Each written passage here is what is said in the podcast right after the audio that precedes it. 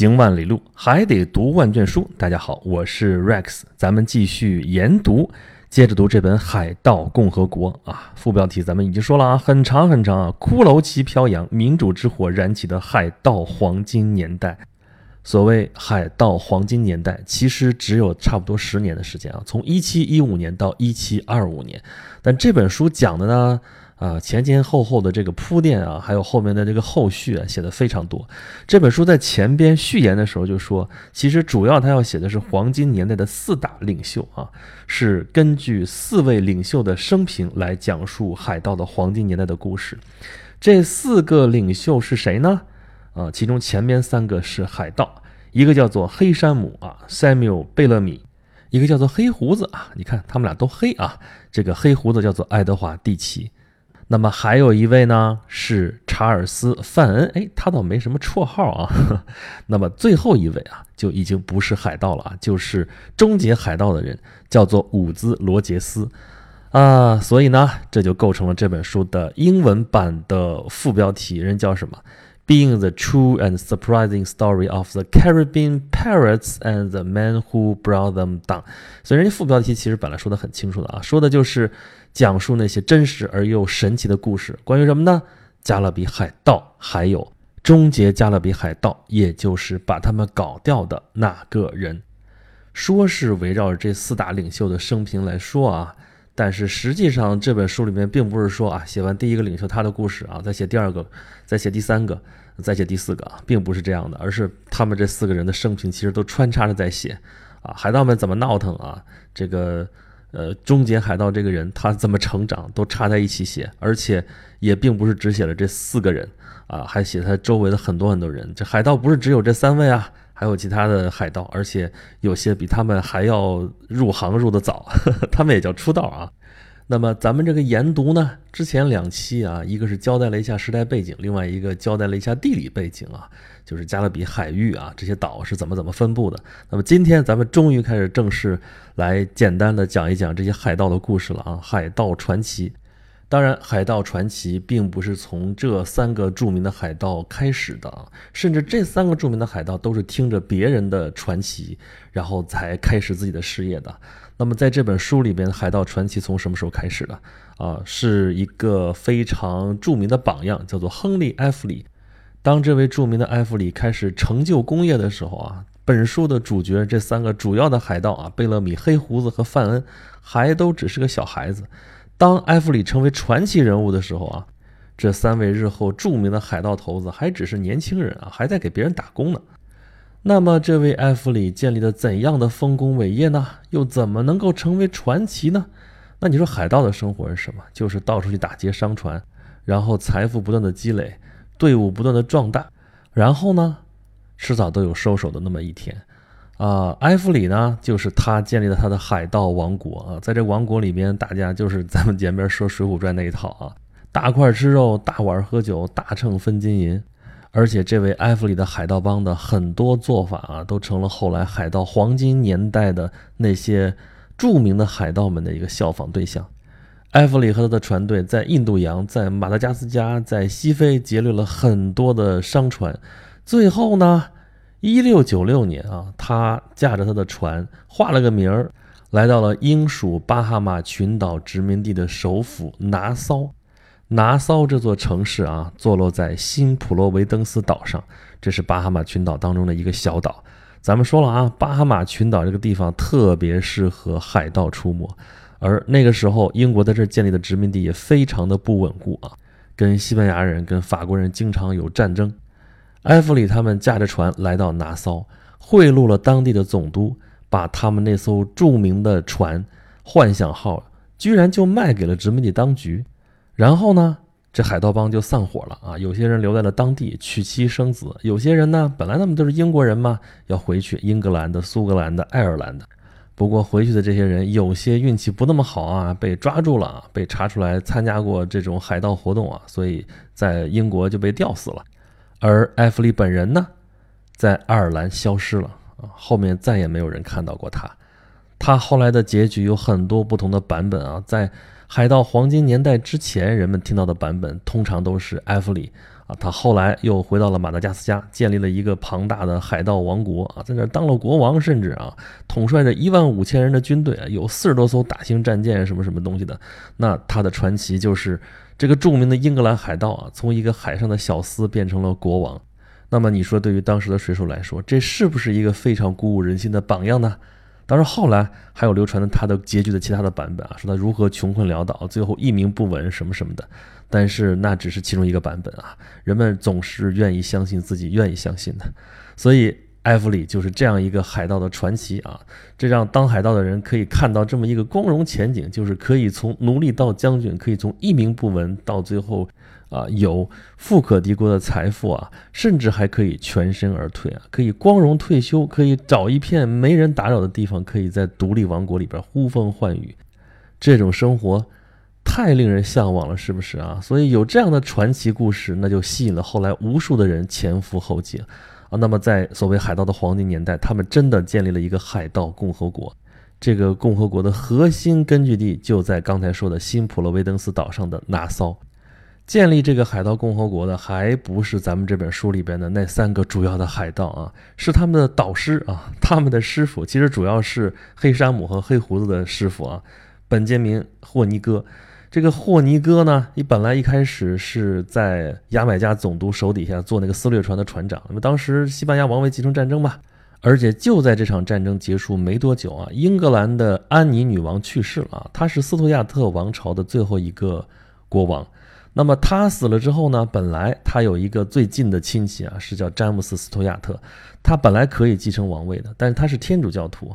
英国现在已经是个新教国家了啊，英国人不希望有一个天主教徒来做他们的国王啊，所以排除了他的继承权，从德国找了一个汉诺威选帝侯过来做英国的国王啊。这个人甚至连英语都不会说啊，就是乔治一世国王。那么对于很多英国人来说啊，英格兰人，尤其是苏格兰人啊，毕竟斯图亚特王室是来自苏格兰的，他们拒绝承认这个来自德国的国王啊，他们承认的国王就是詹姆斯·斯图亚特啊，就是詹姆斯三世，所以他们被称为詹姆斯党人。而这位牙买加总督呢，汉密尔顿，他就是倾向于詹姆斯党人啊，所以他发出的这些撕掠许可证啊，就是可以让民间合法的组织撕掠船。啊，就由此又带有了一层政治含义。后来他是被撤职了，但他扶植起来的这些撕掠船船长，日后就成了海盗黄金年代那些海盗。那么黑山姆·贝勒米还有黑胡子爱德华·蒂奇，他们的师傅啊，可以说是在海盗这行的导师了啊。本杰明·霍尼格就在新普罗维登斯岛上的拿骚建立了海盗共和国啊。这个岛上本来应该有正规的总督来统治的，但是。海盗在这里得了势，所以在这个地方黑骷髅旗飘扬，海盗共和国就在这里建立起来了。那么这三个主人公的故事也就就此展开了。第一个著名的人物黑山姆啊，Samuel 贝勒米，一六八九年他出生在英格兰的德文郡这个地方啊，乡村生活真的已经非常痛苦了。那个时候发生了什么事情啊？从十六世纪开始，也就是从一五零零年那个时候开始啊。英格兰的地主就开始驱逐自家土地上的农民了，是什么？羊吃人的圈地运动啊！这个历史课本上都写过，对吧？所以农村生活已经岌岌可危，像贝勒米这样的人就只能到城镇里面去讨生活。然后呢，他可能辗转到了英国的某一个港口，又从港口去了英国在北美的殖民地。他大概到了波士顿啊，就是马赛诸塞，现在是马赛诸塞州啊，那个时候是马赛诸塞殖民地的首府。啊，那是当时北美最大的城市。他在波士顿外海一个叫鳕鱼角的地方流连。据说，在1715年春天的某个晚上，他认识了一个姑娘，叫做玛利亚。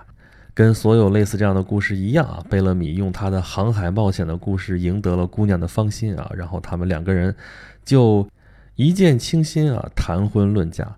但是玛利亚的父母是当地的非常富裕的农民啊，怎么肯让女儿嫁给一个一文不名的水手呢？因为水手在当时是最低贱的人，所以后面的故事听着就像是一个屌丝逆袭的故事了啊！就贝勒米发誓说将来一定会发大财，然后回来迎娶他的新娘，那他就出海了。一七一五年九月离开了，可是这个时候玛利亚发现自己怀孕了，当地可都是清教徒的后代啊，这种事情非常的伤风败俗啊，所以这姑娘后来就被逼疯了。在有的故事版本里边，她就被关进了监狱啊，在恶魔的帮助下逃出了监狱啊，在大西洋海滩上某一个荒凉的高地过着隐居生活，在那里到处游荡，吓唬小孩儿，然后一边寻找他的情郎，一边让这个暴风雨袭击过往的水手啊，所以他获得了一个绰号，叫做比林斯盖特海的女巫。这是一个非常伤感的故事啊，也听上去挺俗套的啊。但是为什么要讲这个故事呢？因为它跟这个贝勒米后面的这个命运还有关系啊。他一赌气离开了新英格兰啊，马赛诸塞属于新英格兰啊，才仅仅一年的时间啊，他就从一文不名的水手变成了有一百七十个人的海盗帮的首领。这个崛起的速度非常惊人啊，即使以海盗的标准来说，都非常非常的快。他自称为海上罗宾汉啊，对待他抢到的船，他还是相当仁慈的。他很少会滥杀无辜啊。对于船上的东西呢，如果是贵重的东西，还有他们需要的东西，他会拿走；但是他不需要的东西就会留在那里啊。如果这艘船他看上了，那船上的东西如果他不需要，也会留给船上的人，会给他们一艘小船啊，可能就是他们之前海盗自己的船啊，就给他们放他们走了。这得算是道义有道了吧？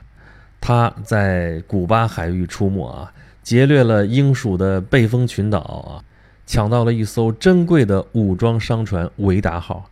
这艘商船可以跟刚才说的那个海盗传奇埃弗里的那个船相媲美了。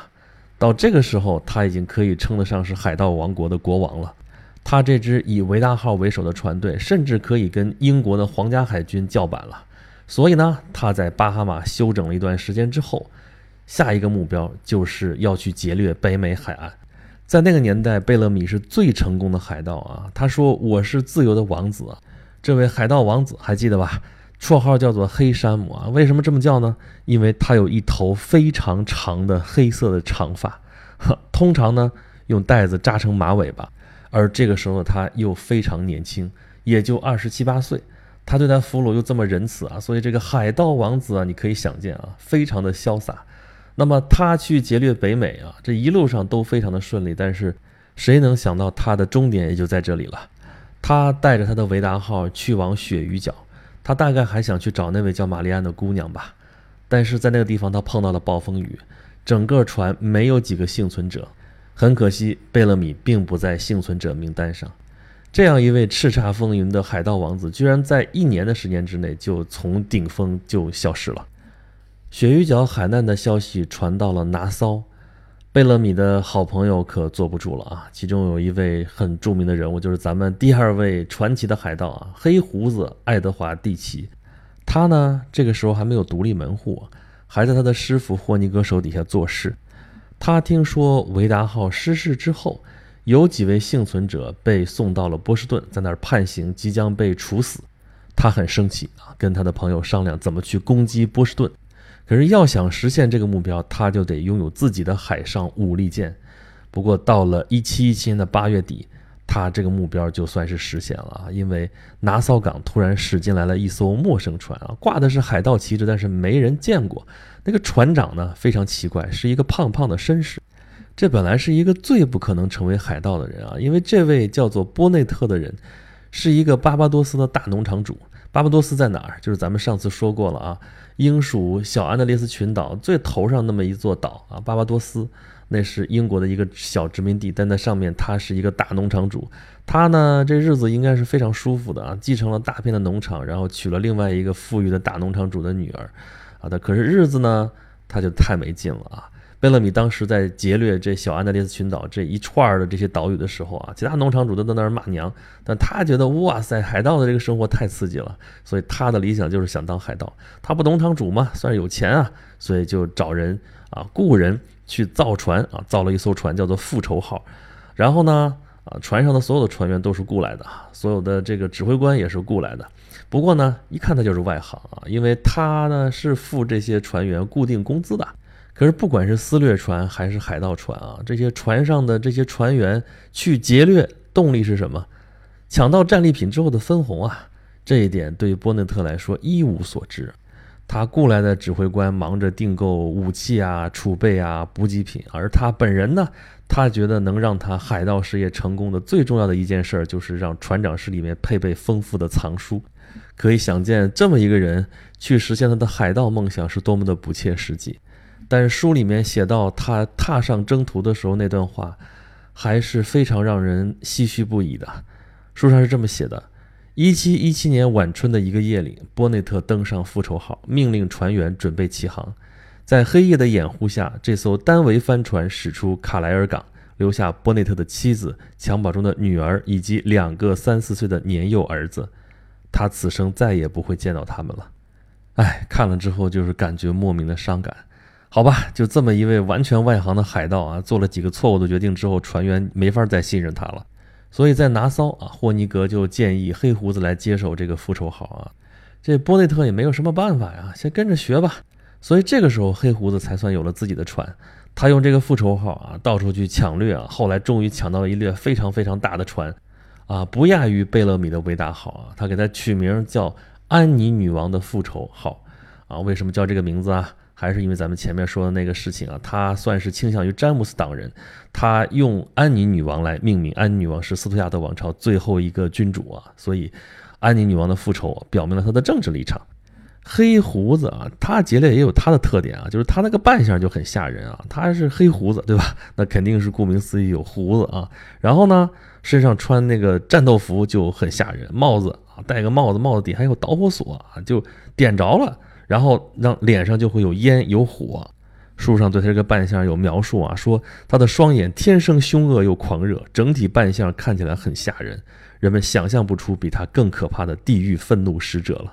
所以当商船的船员看见这个幽灵的时候啊，一边还有一群拿着火枪啊、水手刀啊，还有手榴弹，当然是原始的手榴弹了啊，这一堆都是很野蛮的一堆人物的时候，那基本上不用开一枪就投降了。哎，这就是黑胡子想要的效果。他利用的是恐惧啊，所以战斗的时候基本上不用损兵折将，也不用浪费弹药，而且啊，那被俘虏那个船呢也是毫发无伤，这样就可以取得整艘船的最大价值。所以他的武器就是威慑，但是他抢东西就没有贝勒米那么仁慈了啊。他倒还好，也不杀人，也不虐待俘虏，但是呢。啊，他从前抢东西只拿自己需要的东西，现在呢，他自己独立门户了啊，就开始说我要的东西我拿走，我不要的东西扔到海里去。那么到了一七一七年底，黑胡子就成了加勒比海最强大的海盗。这个时候，国王的大赦令来了。